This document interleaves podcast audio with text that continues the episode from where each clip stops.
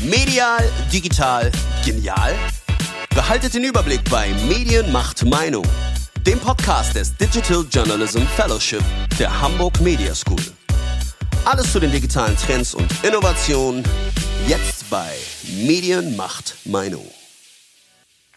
Herzlich willkommen, mein Name ist Anja Kollrus. Ich bin an der Hamburg Media School zuständig für das Digital Journalism Fellowship. Mit mir zusammen moderiert diese Folge heute Ulrike Dobelstein-Lüte. Ja, auch ein herzliches Willkommen von mir. Auf die heutige Folge freue ich mich besonders, denn wir sprechen mit jemandem, mit dem ich zusammen studiert habe. Das ist zwar eine Ewigkeit her, aber ähm, ja, umso mehr freue ich mich auf das Gespräch. Ja, mit der Journalistin Sonja Peter Andel hatten wir hier bereits über ihre Arbeit als Auslandskorrespondentin gesprochen. Damals ja mit Fokus auf Lateinamerika und ihren Recherchen zu mexikanischen Drogenkartellen. Heute bewegen wir uns etwas nördlicher, nämlich in die USA und sprechen mit Oliver Sallet. Als US-Korrespondent für die Deutsche Welle sind die Themen von Oliver Sallet andere. Besonders im Jahr der Corona-Pandemie, der Black Lives Matter-Proteste und des US-Wahlkampfs sind sie aber ebenfalls brisant. Wie es ist, als Korrespondent in diesem, wie es mir scheint, sehr gespaltenen und gebeutelten Land zu berichten und wie als deutscher Journalist die Berichterstattung vor Ort wahrnimmt, darüber sprechen wir heute heute mit Oliver Salet. Er ist uns jetzt aus den Büros der Deutschen Welle in Washington zugeschaltet.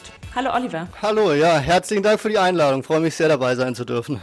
Oliver, gefühlt kommen die Amerikaner ja gerade überhaupt nicht zur Ruhe. Wie nimmst du denn die aktuelle Lage in den USA wahr? Ja, die USA sind schon lange, äh, und seitdem ich hier bin, jetzt seit anderthalb Jahren natürlich, und seitdem Trump im Amt ist, seit 2016, ein sehr gespaltenes Land.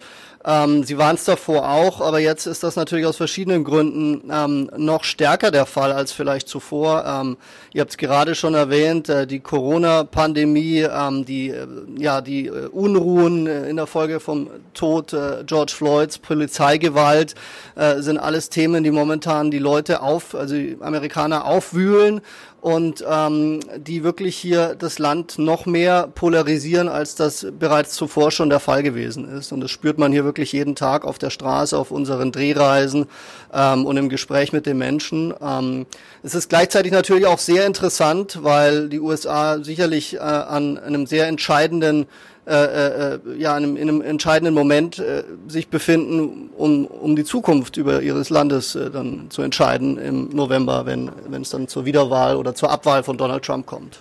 Wenn man dich persönlich ein bisschen dazu befragen kann noch, ähm, also die Corona-Fallzahlen sind ja immer noch sehr, sehr hoch. Hast du manchmal Sorge um dich selbst und deine Gesundheit? Und ähm, wie, wie gehst du dadurch deinen Alltag? Also wie wirken auch US-Bürger auf dich? Ähm, also wie so im Moment dein Gefühl, unterwegs zu sein als Journalist? Ja, also man muss natürlich sagen, wir sind hier in Washington DC und ähm, hier, wo, wo ich mich befinde, ist alles ganz gut. Äh, auch Washington DC ist wieder eine polarisierte Stadt und eine gespaltene Stadt. Es gibt also Stadtteile wie Acosta, die, äh, in denen ein großer Teil der Bevölkerung schwarz ist und die haben dann auch sehr hohe ja, Infektionszahlen. Ich wohne in einem Stadtteil, in dem das genau andersrum ist. Also unsere Infektionszahlen sind sehr niedrig. Das heißt, die Menschen tragen alle eine Maske, die halten sich an die Regeln und ähm, wir können uns relativ frei bewegen. Die Restaurants haben jetzt wieder geöffnet. Ich würde sagen, bei uns in unserer Gegend von Washington ist die Situation ähnlich wie in Deutschland, aber äh, das ist natürlich nicht repräsentativ und ihr kennt ja die Zahlen aus den Medien und ähm, zurzeit sind es tausend neue, Entschuldigung, zurzeit sind es tausend neue Fälle am Tag. Ähm, wir nähern uns dieser ähm, wichtigen Marke von 150.000 Toten. Und ähm, das sieht man vor allem jetzt im sogenannten Sunbelt, also in den südlicheren Staaten, die äh, ironischerweise auch alle republikanisch geführt sind oder überwiegend äh, und die eben zu schnell das Land wieder aufgemacht haben. Und dort gehen die Zahlen jetzt noch mehr in die Höhe. Und ähm, ich war jetzt auch zuletzt in Arizona unterwegs. Das ist ein, Sta ein Staat, der besonders stark äh, betroffen ist. Und äh, trotzdem sieht man dort ganz viele, die einfach keine Maske tragen und dort ein bisschen dem Beispiel des Präsidenten folgen, der ja das alles auch nicht so ernst genommen hat bislang, der jetzt das erste Mal vor wenigen Tagen überhaupt erst gesagt hat, Masken schützen. Du hast ja gesagt, du, du, warst jetzt schon in Arizona unterwegs. Wie sieht denn dein Alltag aus als Journalist? Ja, also grundsätzlich machen wir hier viel Politisches. Das heißt also, was immer ähm, passiert im Weißen Haus natürlich und auch vor allen Dingen was international Relevanz hat, Außenpolitik. Heute ist es der Truppenabzug ähm, der US-Truppen aus, äh, aus Deutschland, der für uns wichtig ist. Da analysieren wir viel, wir machen viel Live-Berichterstattung aus dem Studio, aber das natürlich äh, nur auf der einen Seite. Auf der anderen Seite versuchen wir schon wirklich auch die Stories hinter den News zu berichten und ins Land zu fahren, weil das ganz wichtig ist. Wenn man in Washington DC ist, äh, kriegt man kein Gefühl für die USA. Die Washington DC ist eine, ist eine besondere Situation. Hier gibt es ein sehr internationales Publikum und man kann ganz bestimmt nicht wissen, wenn man hier lebt, wie es äh, wirklich den Leuten im, in den sogenannten Flyover States geht. Und deswegen versuchen wir da so oft wie möglich hinzufahren, um so ein bisschen das Gespür zu bekommen, wohin die Tendenz geht. Und ich fand das jetzt also wirklich auch interessant auf der Reise nach Arizona zu sehen. Das ist ein Staat, der jahrzehntelang republikanisch gewählt hat, wo es jetzt äh, Umfragen zufolge wirklich eine Mehrheit für Joe Biden gibt. Und das ist schon, das ist ein besonderes Gefühl, was man da jetzt momentan bekommt. Ähm, das ist ähm, sicherlich anders als in den Wahlen zuvor und es geht ganz klar in die Richtung Abwahl Donald Trump. Aber man muss natürlich ganz vorsichtig auch sein. Ähm, es ist viel zu früh. Äh, da kann noch sehr viel passieren. Ja, und zum anderen machen wir dann eben Reportagen. Ähm, jetzt gerade am Beispiel Arizona. Wir haben dort mit einer Republikanerin gesprochen, die äh, sogar mal für den Congress, also als Abgeordnete angetreten ist, jahrzehntelang in der Partei war und sich jetzt ganz stark dafür engagiert, dass doch die Republikaner bitte Joe Biden wählen sollen, weil sie sagt, dass die Demokratie in den USA äh, in Gefahr ist. Also die Vorwürfe, die man Trump ja schon lange macht. Aber das scheint jetzt wirklich auch in der, in der Basis der, der Republikaner anzukommen. Das ist so ein äh, typischer Beispiel von dem Bericht, den wir jetzt gerade erst gemacht haben. Und ansonsten ähm, war ich jetzt letztes Jahr zum Beispiel an der mexikanischen Grenze unterwegs und habe dort über Bürgerwehren berichtet, die also regelrecht Jagd auf Migranten gemacht haben. Migration ist immer wieder ein sehr wichtiges Thema. Ähm, jetzt steht aber dann vor allem durch den Tod von George Floyd eben auch die Unruhen, die Protestbewegungen im Vordergrund und natürlich alles, was mit der Pandemie zusammenhängt. Du hast es gerade schon angesprochen, Gespür und Gefühl. Ähm, das sind ja Grundlagen für, für journalistische Arbeit. Ähm, jetzt sieht man dich aber ganz viel in den letzten Beiträgen mit besonderen Schutzmaßnahmen. Also wir haben uns natürlich vorher deine Beiträge auch, die aktuellen, mal angeschaut. Also da bist du mit Maske, Handschuhen und einem Mikrofon, welches auch noch mit einer Schutzhülle überzogen ist. Verändert diese Schutzbekleidung deinen Kontakt zu den Menschen und ihren Geschichten? Gibt es da mehr Distanz, äh, die du überbrücken musst? Wie verändert das auch deine, deine journalistische Arbeit, deinen Kontakt zu den Leuten? Ja, das ist natürlich ähm, klar, man muss sich schützen und ähm, ich glaube, was, was du gerade ansprichst, ist, äh, war sogar der Arizona-Beitrag. Dort waren wir an einer so einer sogenannten Testing Station, also wo quasi Corona-Tests äh, gemacht werden, ein Drive-In, man fährt mit seinem Auto vor und die waren dermaßen überlastet, äh, dass sie dort zuletzt äh, 13 Stunden Wartezeit hatten. Und wir haben natürlich mit den Leuten gesprochen dort und, und entsprechend versucht zu schützen. Und spätestens, wenn du dann den ersten äh, Interviewpartner, der in seinem Auto sitzt, hat, äh, hast, der der dir sagt, er hat Fieber und es geht ihm ganz schlecht, er kann sich kaum auf den Beinen halten, dann fühlt man sich natürlich auch äh, ein wenig besser zumindest, wenn man weiß, man hat eine anständige N95-Maske an und Handschuhe. Aber es ist auf der einen Seite natürlich gefährlich und äh, deswegen ist der Schutz wichtig. Auf der anderen Seite muss man natürlich aufpassen, mit wem man spricht und wie lange man mit ihnen spricht und wie man dabei vorgeht. Natürlich kann ich jetzt nicht so nah rangehen, wie ich das sonst, also im wahrsten Sinne des Wortes nah rangehen, wie man das sonst tut als Journalist. Und man muss vorsichtig sein und ähm, ich denke, das ist dann eine Abwägung und in jeder Situation anders zu beurteilen. Bei dieser Testing Station fand ich es besonders heikel. Wir haben uns dann danach auch testen lassen zum zum Glück äh, hat niemand vom Team ähm, sich infiziert. Wir waren auch sehr vorsichtig. Wir haben dann nach jedem Interview im Grunde die Kamera desinfiziert und Handschuhe weggeschmissen und äh, alles desinfiziert und äh, haben neu gestartet. Aber ähm, es ist natürlich nicht so einfach, jetzt in dieser Pandemie zu reisen beispielsweise. Und äh, obwohl wir das trotzdem versuchen, so weit wie möglich zu machen, unter den momentanen Umständen eben, aber es ist schwieriger als, als vor der Pandemie, ganz klar, keine Frage. Mhm. Du hast gesagt, ähm, du musst oft raus aus Washington, um wirklich ein Gefühl für das Land und seine Menschen zu bekommen. Wenn du dann, sag ich mal, ja mit den US-Bürgern in Kontakt trittst. Wie leicht ist oder schwer ist das eigentlich für dich als ausländischer Journalist? Ist das immer ein Thema? Also da kommt es ganz äh, stark drauf an, wenn es jetzt einfach darum geht, ähm, mit Menschen ins Gespräch zu kommen, überhaupt nicht. Das ist äh, gar nicht schwer. Das ist sogar ganz einfach und ich habe auch immer das Gefühl, dass viele Amerikaner ein recht positives Deutschlandbild haben. Das ist sogar sieht man jetzt immer wieder durch Studien belegt, was sich ja in Deutschland gerade eher ins Gegenteil kippt, dass die Deutschen ein immer kritischeres Bild von den USA haben. Äh, hier ist es oft so, wenn man sagt, man ist aus Deutschland, hat man wirklich die Sympathien auf seiner Seite. Das ist schon sehr nett und viele Amerikaner waren in Deutschland, waren mit der US Army stationiert, kennen Deutschland oder haben deutsche Vorfahren, je nachdem in welche Region man dann natürlich auch fährt. Also da, das ist überhaupt kein Problem. Was schon schwieriger ist als ausländischer Journalist, ist hier in Washington Zugang äh, zur Politik zu bekommen. Gerade so was das Thema Weißes Haus betrifft zum Beispiel. Wir haben natürlich für die äh, US-Politik keine Relevanz, weil wir keine Reichweite haben, weil wir ins Ausland senden. In unserem Fall als Deutsche Welle ist das gar nicht mal so schlimm, weil wir äh, äh unser Programm jeden Tag auf PBS, also hier dem öffentlich-rechtlichen Rundfunk, übernommen wird. Wir haben also zwei Sendungen, die täglich äh, auf PBS äh, landesweit ausgestrahlt werden. Das heißt also, einige Amerikaner kennen die Deutsche Welle sogar und erkennen auch unser Mikrofon, wenn wir auf der Straße sind. Das ist durchaus ein kleiner Vorteil. Wir berichten ja auch auf Englisch in unserem Nachrichtenkanal DW News und da ist es dann, da haben wir sicherlich eine andere Rolle als viele andere Auslandspresse oder Auslandsjournalisten. Ihr, ihr seid sehr bürgernah und ihr seid äh, viel unterwegs. Wie nimmst du denn das Medienkonsum der Amerikaner aktuell wahr? Also es gibt ja gefühlt zwei Seiten, die, die irgendwie äh, Trump-nah sind und, und Vox ähm, bevorzugen. Aber es gibt auch äh, Zahlen, dass das Medienvertrauen in die New York Times, in CNN gerade schwinden in den USA. Wie ist dein Eindruck der, des Medienkonsums der Amerikaner? Das ist schon eine sehr ernste Situation hier in den USA, weil ähm, Medien sind ja auch immer ein Spiegel der Gesellschaft und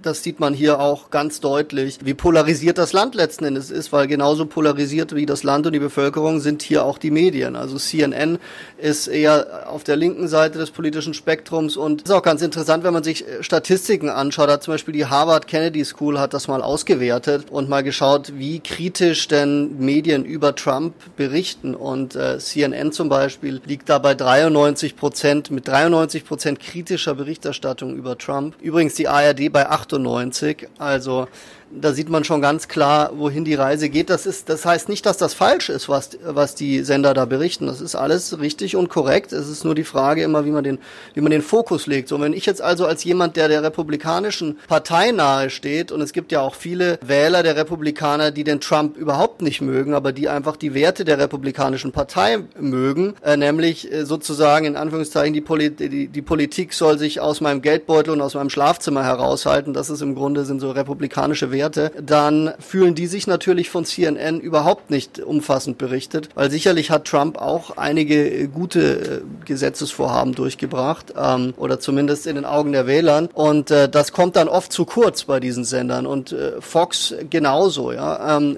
die haben auch eine klare Tendenz, äh, berichten sogar in letzter Zeit auch immer mehr negativ. Und äh, da verlieren sie dann auch die hartgesottenen Trump-Wähler. Jetzt gibt es also eine Tendenz dahin, dass es Drittsender Sender sich etablieren, wie zum Beispiel dieses All-American Network, All-American News, OAN, ähm, die wirklich ganz auf ganz weit auf der rechten Seite des Spektrums dann stehen oder eben Influencer auf sozialen Medien, ähm, die dann eigentlich schon gar keine Journalisten mehr sind, sondern eher politische Aktivisten, aber große Followerschaften erreichen und damit im Grunde das, das traditionelle Mediensystem ähm, außen vor lassen, um ihre Botschaften ans Volk zu bringen. Und das macht ja Trump letzten Endes auch selbst mit seiner Followerschaft auf Twitter, ähm, wo er Millionen Follower hat natürlich und äh, dort auch oft äh, äh, falsche Informationen verbreitet und Twitter ist ja jetzt zuletzt auch dazu darauf äh, Twitter ist ja zuletzt dann auch dazu übergegangen, das zu äh, zu brandmarken oder zu äh, kenntlich zu machen und ähm, entsprechend vom Kanal zu nehmen. Mhm. Auch in Deutschland haben wir ja oder lassen sich ja die Medien bestimmten politischen Spektren zuordnen. Warum, vielleicht ist das jetzt auch nur ein sehr subjektiver Eindruck, warum ist das in den USA schärfer. Also da habe ich immer das Gefühl. Wir haben ja gerade Fox und CNN als Beispiele genannt. Die einen sind die Liberalen, die Demokraten, die anderen die Konservativen, die Republikaner das so gefühlt, dass sich die Medien, sage ich mal, in diese beiden Spektren sehr krass einteilen lassen. Ist das ein, ist das eine systemische Frage? Ja, also das ist tatsächlich so, ne? Und und wenn man wenn man jetzt also zum Beispiel mal CNN guckt, eine Frage, die ich mir jeden Tag stelle, ist, warum leistet sich in Sender wie CNN, der so viele Zuschauer hat, die gesamte Primetime ähm, mit Meinungen zu befüllen. Also man hat dort zwei, zwei Sendungen, Chris Cuomo und Don Lemon. Und das läuft im Grunde von, von 20 Uhr bis 22, 23 Uhr, also den gesamten Abend über Spätabend. Und das ist reine Meinung. Das heißt also, da werden jetzt keine Nachrichten gebracht, sondern das ist ein, ein andauerndes Anti-Trump-Plädoyer. Und ich frage mich schon auch oft, wie man sich das leisten kann, weil man ja doch die Hälfte der Wähler damit oder die Hälfte des Publikums gar nicht erreichen kann. Das ist schon, Fakt ist auch, dass in den USA eben, wie ihr schon gesagt habt, also jedes Medium so seine Anhängerschaft hat und äh, die dann auch bedienen muss offensichtlich, äh, sonst woll, schalten die ab und äh, gehen zum gehen zur Konkurrenz und äh, so funktioniert das hier. Warum das so ist, ist eine gute Frage. Da müsste man jemand von CNN oder Fox fragen. Äh, vermutlich, weil sie das schon immer so machen und weil die, weil die Zuschauer das so gewohnt sind. Wir haben es schon äh, kurz angerissen mit der ARD und den Prozentzahlen äh, des negativen Berichts über Trump. Du wirst ja sicherlich äh, genauso deutsche als auch amerikanische Medien verfolgen, um dich auch zu informieren.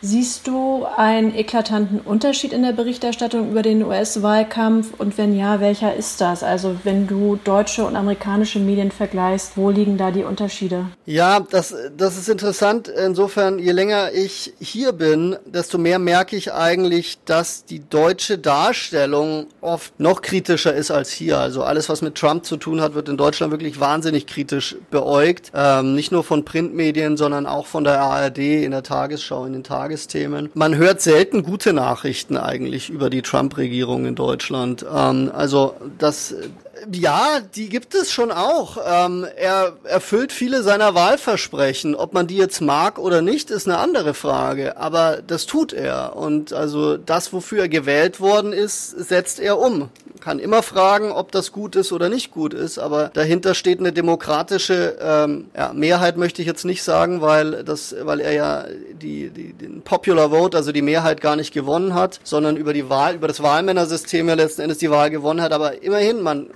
es steht quasi die Hälfte der amerikanischen Bevölkerung hinter vielen seiner Entscheidungen. Dass er dann lügt, ist, glaube ich, steht außer Frage und das regelmäßig tut und die Tatsachen verdreht. Und dass man darüber kritisch berichten muss, ist auch klar. Und das machen die US-Medien sehr gut. Das ist auch echt oft beeindruckend, wie gut sie das machen, wie schnell sie sind. Gerade auf den großen Sendern, wenn Beispiel Pressekonferenz, ähm, Trump im Weißen Haus, einer seiner Corona-Briefings, wo es ja dann eigentlich auch um das Coronavirus gehen sollte. Und stellt sich heraus nach ein paar Minuten, dass es hier eigentlich gar nicht ums Coronavirus geht, sondern dass das wie eine Campaign-Rally, also wie eine Wahlkampfveranstaltung stattfindet. Äh, und dann ist CNN sofort runter von dieser, von dieser Pressekonferenz und hat sofort in ein Analystenteam, äh, zu einem Analystenteam geschaltet ins Studio und hat angefangen, das zu fact-checken und zu analysieren und auseinanderzunehmen regelrecht. Und das ist beeindruckend, finde ich, auf der anderen Seite auch, wie, wie schnell sie sind, wie äh, die Recherchetiefe, die sie haben, auch die Printzeitungen, ähm, was da also an Fact-Checking betrieben wird und wie da also die pa Politik analysiert, aber auch, wie gesagt, die Behauptungen dann untersucht werden. Das ist schon beeindruckend. Ähm, und äh, ich denke, das ist dann letzten Endes natürlich auch einer der großen Unterschiede zwischen der deutschen und der US-Berichterstattung, dass man hier viel mehr, viel näher dran ist natürlich, viel mehr Personal hat, um entsprechend diesen ganzen Thesen und Behauptungen danach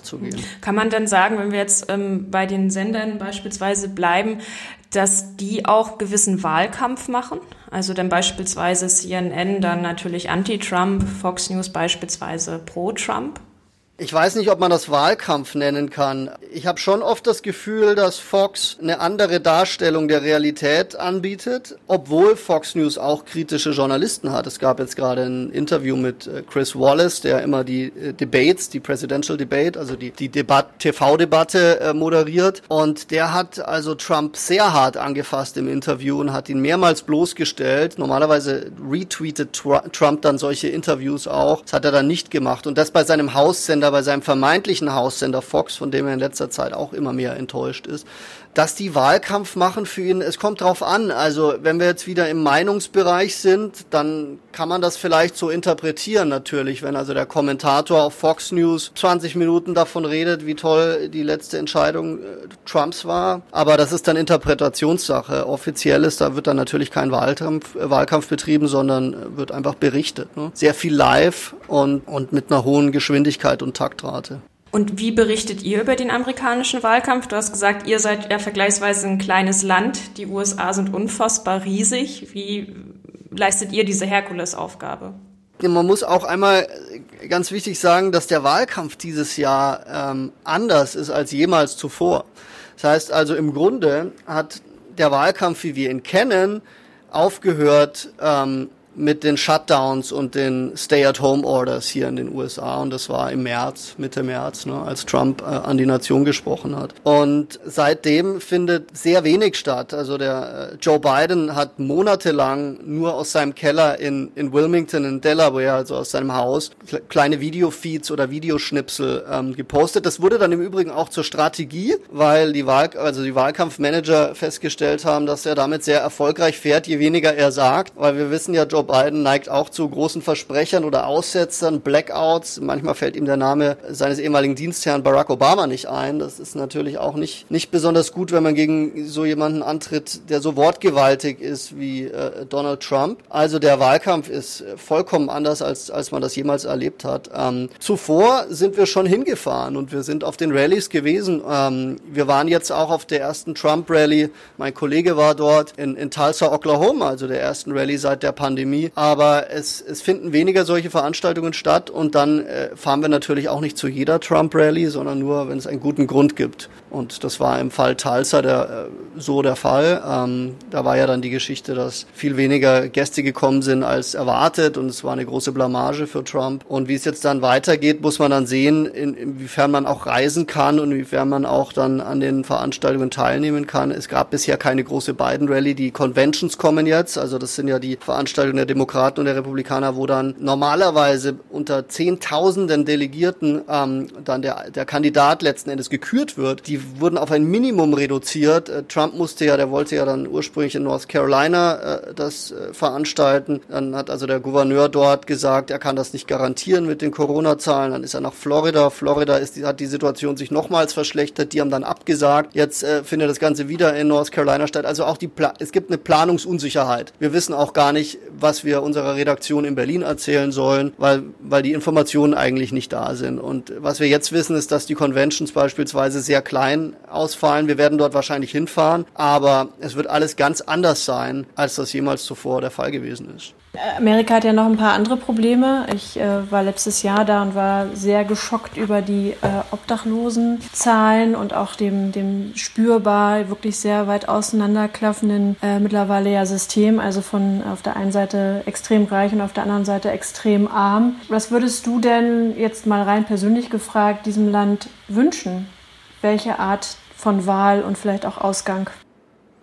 Es ist eine sehr schwierige Situation und ähm, man, man muss sich ja immer das große Bild anschauen und, und auch fragen, wie kam Trump überhaupt ins Amt? Also wie, wie kam es dazu, dass jemand, der eigentlich eher als Entertainer mit seiner TV-Show äh, dort den Leuten im Land bekannt war, ähm, wie kommt es, dass so jemand auf dem Präsidentenstuhl landet oder im Weißen Haus landet? Und davor hatten wir einen sehr linken Präsidenten hier in den USA, Barack Obama. Das hat vielen Leuten nicht gefallen. Wir haben in Deutschland ein sehr positives positives Bild von Barack Obama. Da gibt es sicherlich auch äh, Zahlen dazu, also aber jeder weiß es, Barack Obama ist sehr beliebt in Deutschland. er hat vor dem Brandenburger Tor gesprochen und es, jedes Mal, wenn er da war, kommen Tausende. Ähm, in den USA ist das nicht so. Und das muss man wissen. Das heißt, es gab viele Enttäuschte, auch im Übrigen auch Obama-Wähler, die enttäuscht waren. Er hatte natürlich eine schwere Zeit, äh, wurde viel von den Republikanern blockiert. Aber Nichtsdestotrotz hat es quasi zu, also gab es also quasi eine Linksbewegung unter Obama, gefolgt von einer Rechtsbewegung äh, unter Trump. Und jetzt ist dann die ganz wichtige Frage, wer ist der beste Kandidat, der im Anschluss kommt? Und ähm, ich glaube schon, dass, dass ein, ein Centrist, wie man ja sagt, also jemand, ein Kandidat aus der Mitte wie Joe Biden, besser das Land einen kann, als wenn das jetzt beispielsweise ein Bernie Sanders gewesen wäre, der hier auch sehr viele Anhänger findet, ähm, aber eben auch sehr viel äh, Kritik und, und wird unter konservativen Wählern als, als radikaler im Grunde gesehen. Er steht zwar nur für, für Themen, die in Deutschland oder in Europa ganz normal sind, wie zum Beispiel eine Krankenversicherung für alle oder auch kostenloses Studium, aber das, das muss man den Leuten hier vermitteln können, solche Politiken und äh, oder solche Ideen, progressiven Ideen, sagt man hier. Und äh, das ist nicht der Fall mit den, mit den linken, äh, mit den linken Kandidaten oder mit den Kandidaten, die zu sehr auf der linken Seite des Spektrums stehen. Und deswegen glaube ich, dass nach einem linken Präsidenten und einem rechten Präsidenten ein Kandidat aus der Mitte äh, die besten Chancen hat, ähm, das Land zusammenzuführen und zu einen und vielleicht diese Polarisierung etwas abzuschwächen. Aber jetzt ist Joe Biden halt bei Amtsantritt, wenn er gewinnt, 78 Jahre alt. Und wenn man ihn so hört, dann versteht man auch, warum die Wahlkampfmanager ihn so im Grunde vom Sender nehmen, weil